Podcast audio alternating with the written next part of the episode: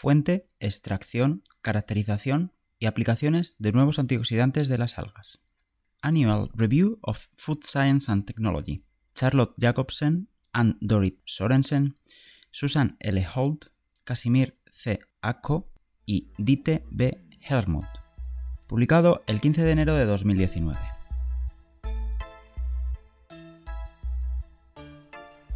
Abstract. Impulsadas por una demanda general de etiquetas limpias en alimentos y productos cosméticos, estas industrias están buscando antioxidantes naturales eficientes para reemplazar a los antioxidantes sintéticos.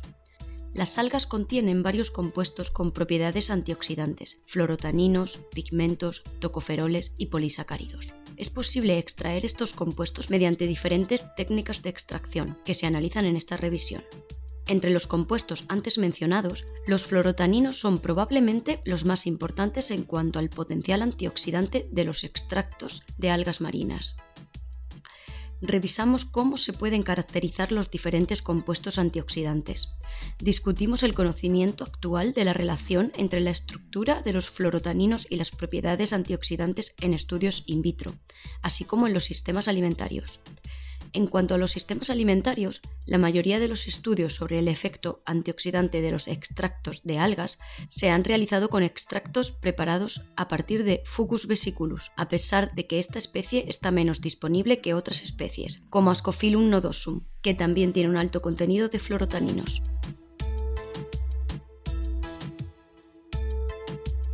Introducción. Las algas se pueden obtener mediante la recolección de recursos naturales o mediante el cultivo. Con respecto al consumo humano, se utilizan principalmente como algas enteras, como parte de la dieta, como complemento alimenticio o como fuente de ingredientes basados en polisacáridos, como alginato y carragenina. Sin embargo, las algas también contienen compuestos con propiedades antioxidantes, que podrían usarse como una nueva fuente de antioxidantes para las industrias de alimentos, pienso y cosméticos. Impulsadas por una demanda general de etiquetas limpias en los productos alimenticios y cosméticos, estas industrias están buscando antioxidantes naturales eficientes para reemplazar a los antioxidantes sintéticos como el hidroxitolueno butilado, BHT, el hidroxianisol butilado, BHA, y el ácido etilendiaminotetracético, EDTA. Nuestro objetivo es proporcionar una descripción general de la oxidación de lípidos y el papel de los antioxidantes, sintéticos versus naturales, y la biología detrás de los antioxidantes de algas, así como discutir el conocimiento actual sobre la relación entre la estructura molecular de los antioxidantes de algas, los métodos de extracción y las propiedades antioxidantes. Repasamos el efecto antioxidante de los extractos de algas en sistemas alimentarios reales, así como la disponibilidad de algas ricas en antioxidantes naturales, con el objetivo de evaluar el potencial de las algas como una nueva fuente de antioxidantes. Finalmente, identificamos las necesidades futuras de la investigación aplicada también dentro de los modelos alimentarios.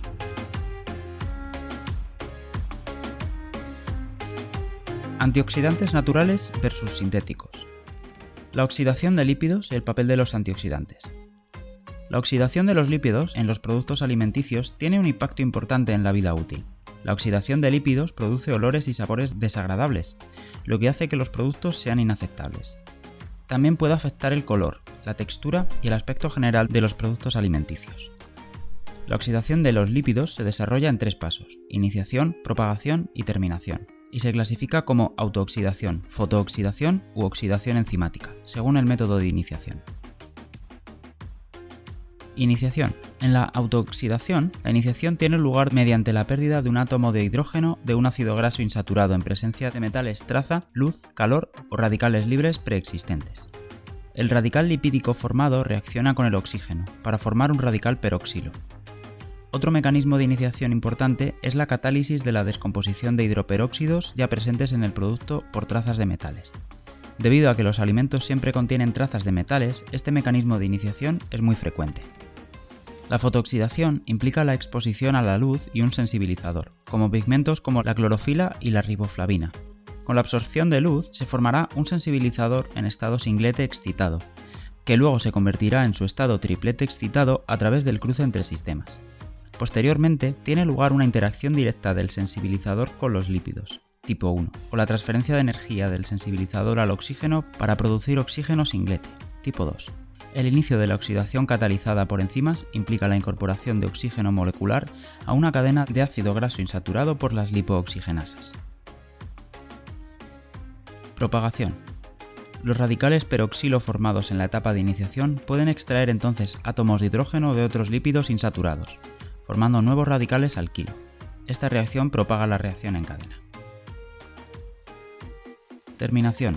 La propagación de la oxidación de lípidos finaliza cuando los radicales de lípidos reaccionan con otros para formar productos no radicales. La reacción de los radicales lipídicos con antioxidantes también terminará las reacciones en cadena. Los radicales antioxidantes formados son más estables que los radicales lipídicos y, por lo tanto, no contribuyen a la propagación adicional de la oxidación lipídica. Formación de productos de oxidación volátiles. Los hidroperóxidos de lípidos inestables formados en la etapa de propagación se transforman en radicales alcoxilo mediante excisión hemolítica. Estos radicales alcoxilo son radicales intermediarios y conducen a la formación de productos de oxidación secundarios por escisión beta.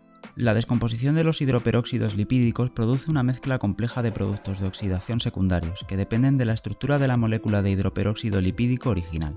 Los productos volátiles de oxidación secundaria, como los aldehídos, cetonas y alcoholes, son responsables de los sabores y olores desagradables que se forman debido a la oxidación de lípidos. Inhibición de la oxidación de lípidos por antioxidantes. Una posible estrategia para reducir o incluso inhibir la oxidación de lípidos es aplicar antioxidantes. Los antioxidantes se clasifican como antioxidantes primarios o secundarios, según su mecanismo de acción en el proceso de oxidación de lípidos. Algunos antioxidantes tienen más de un mecanismo de acción y se conocen como antioxidantes de función múltiple. Los antioxidantes primarios, también conocidos como antioxidantes rompecadenas, se caracterizan por su capacidad para reaccionar directamente con los radicales libres y convertirlos en productos no radicales más estables.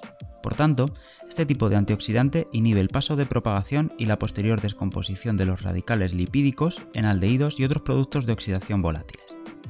Por el contrario, los antioxidantes secundarios pueden inhibir la oxidación de lípidos a través de varios mecanismos diferentes, como la quelación de metales de transición, la reposición de hidrógeno a antioxidantes primarios, la captación de oxígeno, la inactivación del fotosensibilizador o la extinción del oxígeno singlete. Además, las interacciones entre los diferentes antioxidantes presentes en los productos alimenticios pueden ser sinérgicas, efecto antioxidante interactivo neto mayor que la suma de los efectos individuales antagonistas, efecto antioxidante interactivo neto menor que la suma de los efectos individuales, o aditivo, efecto antioxidante interactivo neto igual que la suma de los efectos individuales. La eficacia antioxidante de un eliminador de radicales libres depende de sus propiedades químicas, como las energías de enlace de hidrógeno y la deslocalización por resonancia. La capacidad de los captadores de radicales libres para donar un hidrógeno a un radical lipídico se puede predecir a partir de los potenciales electrónicos estándar. Los antioxidantes que tienen un potencial de reducción menor que el de los radicales lipídicos son capaces de donar un hidrógeno a menos que las reacciones sean cinéticamente inviables. Además, la eficacia de los antioxidantes también está influenciada por los sistemas alimentarios individuales, es decir, factores como la ubicación física de los antioxidantes, composición del sistema alimentario, por ejemplo proteínas, emulsionantes, prooxidantes y antioxidantes, y condiciones ambientales, por ejemplo el pH. Por lo tanto, es crucial comprender los factores físicos y químicos que influyen en las interacciones entre lípidos, prooxidantes y antioxidantes, para desarrollar soluciones antioxidantes que aumenten la estabilidad oxidativa de un producto alimenticio determinado.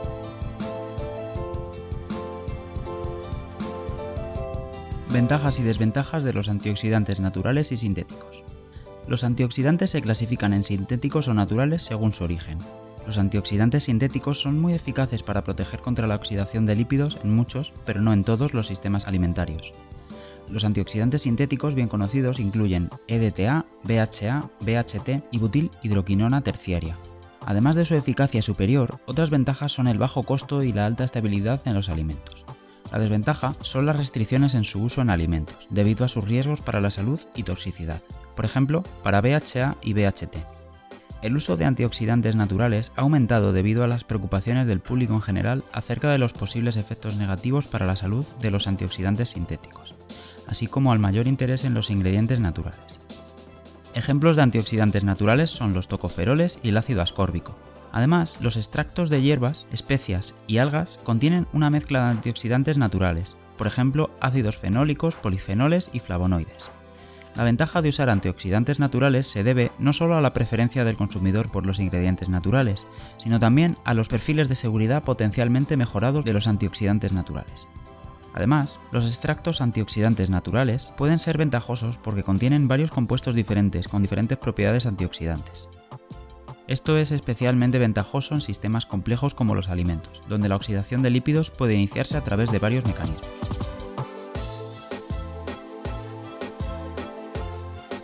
Biomasa de algas como fuente de antioxidantes naturales. Disponibilidad y concentración.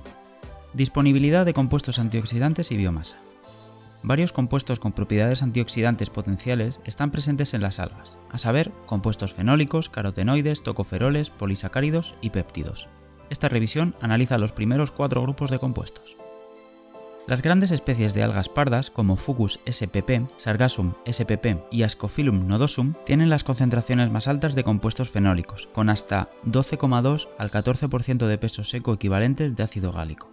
El carotenoide fucosantina está presente solo en algas pardas y se encuentra en Fucus spp Undaria pinatifida, en las concentraciones más altas de hasta 4,360 y 5,410 mg por kilo, respectivamente. Las concentraciones más altas, en total de 250 a 500 mg por kilo de peso seco de tocoferoles, se encuentran en A. nodosum. Laminaria sanguinaria SPP son superiores en lo que respecta a los polisacáridos bioactivos fucoidan hasta un 55% y laminaran laminarin hasta un 34%, según la temporada. El uso industrial potencial de estos antioxidantes naturales depende tanto de la concentración como de la disponibilidad de la biomasa.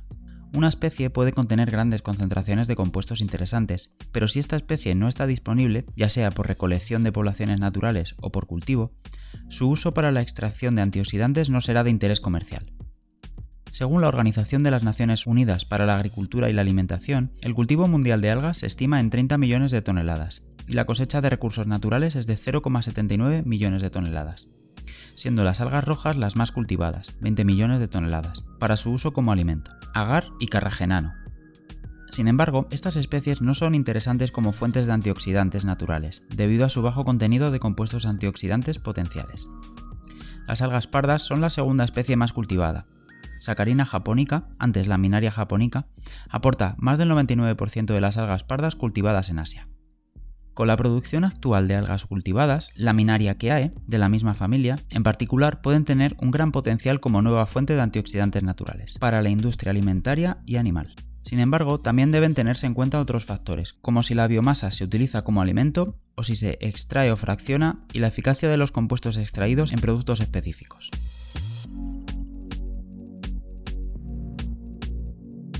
Estructura molecular, función y ubicación de diferentes antioxidantes en la biomasa de algas. La estructura molecular y la ubicación de los compuestos antioxidantes revelan cómo se unen en la estructura de las algas y cómo se pueden extraer los compuestos mediante las diferentes tecnologías que se describen a continuación. Las funciones de los compuestos en las algas suelen estar relacionadas con al menos una de las funciones bioactivas que los compuestos también expresan como compuesto extraído o purificado. Los fluorotaninos o fenólicos son una clase extremadamente heterogénea de compuestos químicos que contienen un grupo hidroxilo, OH, que está directamente unido a un grupo hidrocarburo aromático. Las vesículas citoplasmáticas unidas a membranas llamadas fisodos acumulan fluorotaninos o fenólicos. Los fisodos pueden fusionarse con las membranas celulares, lo que da como resultado la secreción de fluorotaninos. El tamaño del fisodo no difiere mucho y es de aproximadamente 2500 micras en Fucus serratus y laminaria hiperborea. Barset, 1958, encontró que los fisodios correspondían al 3 al 11% del volumen de todo el tejido de algas de las especies F. serratus, F. vesiculosus y A. nodosum. Los fenólicos están destinados a ser U protectores en las algas y también actúan como defensa química contra los herbívoros, ya que se liberan cuando hay herbívoros presentes. Los carotenoides son polímeros lineales solubles en lípidos que recolectan energía o luz, longitudes de onda del rojo, naranja o amarillo están incrustados en la membrana tilacoide junto con clorofilas. Estos pigmentos generalizados, presentes en todas las algas, plantas superiores y muchas bacterias fotosintéticas, funcionan no solo como pigmentos accesorios que transportan electrones a la clorofila fotosintéticamente activa, sino también como antioxidantes que inactivan las especies reactivas de oxígeno que pueden formarse por exposición a la luz y al aire. Los carotenoides son químicamente tetraterpenos, mientras que los carotenos son hidrocarburos, y una o más moléculas de oxígeno están unidas a las santofilas. Las diferentes algas obtienen su color de los pigmentos, y el color de la biomasa varía según la mezcla o el pigmento más dominante. Con respecto a los carotenoides, las algas verdes contienen beta-caroteno, luteína, biolaxantina, neoxantina y ceaxantina, mientras que las algas rojas tienen principalmente alfa y beta-caroteno, luteína y ceaxantina. El beta-caroteno, la biolaxantina y la fucosantina están presentes en las especies de algas pardas. En algunos carotenoides, alfa y beta-caroteno y beta-criptosantina funcionan como vitamina A. Los fucoidanos varían desde los típicos fucoidanos, componentes principales, hasta los fucanos similares a heteropolisacáridos con bajo contenido en sulfato, componentes menores. Incluyen principalmente 1-fucosa y sulfato, y no contienen ácido urónico y contienen al menos el 10% de otros monosacáridos. El fucoidano se encuentra comúnmente en las algas pardas, pero no en otras algas o plantas superiores. El fucoidano se encuentra dentro de las paredes celulares fibrilares y los espacios intercelulares. Se ha planteado la hipótesis de que el fucoidán es una molécula que refuerza la pared celular y parece estar asociado con la protección contra los efectos de la desecación, cuando las algas marinas están expuestas durante la marea baja. La laminarina se encuentra solo en las algas pardas y consta de polisacárido ramificado soluble y no ramificado insoluble, beta 1,3 beta 1,6 glucano, compuesto por 84 al 94% de azúcar y 6 al 9% de ácido urónico. Contiene algo de manitol. El contenido varía según la especie, la estación y el hábitat, pero pueden alcanzar hasta el 32 o el 35% del DW, con niveles más altos de laminaria saquinaria y niveles más bajos de las especies Ascophyllum, Undaria y Fucus. Las laminarinas son moléculas sin carga a pH neutro, debido a la estabilización de enlaces de hidrógeno interconectados. Las laminarinas se encuentran en vacuolas dentro de las células de las algas pardas y funcionan como polisacáridos de reserva de energía.